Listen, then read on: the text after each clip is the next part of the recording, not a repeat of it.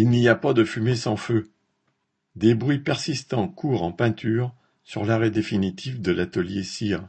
Selon la direction, d'autres usines ne mettraient plus de cire pour l'étanchéité. Cela ferait vingt postes supprimés d'un coup. Cela ne rendra pas les voitures plus étanches, mais les vingt salariés économisés tomberaient, eux, dans les poches des actionnaires. Renaud Flin, Tôlerie Peinture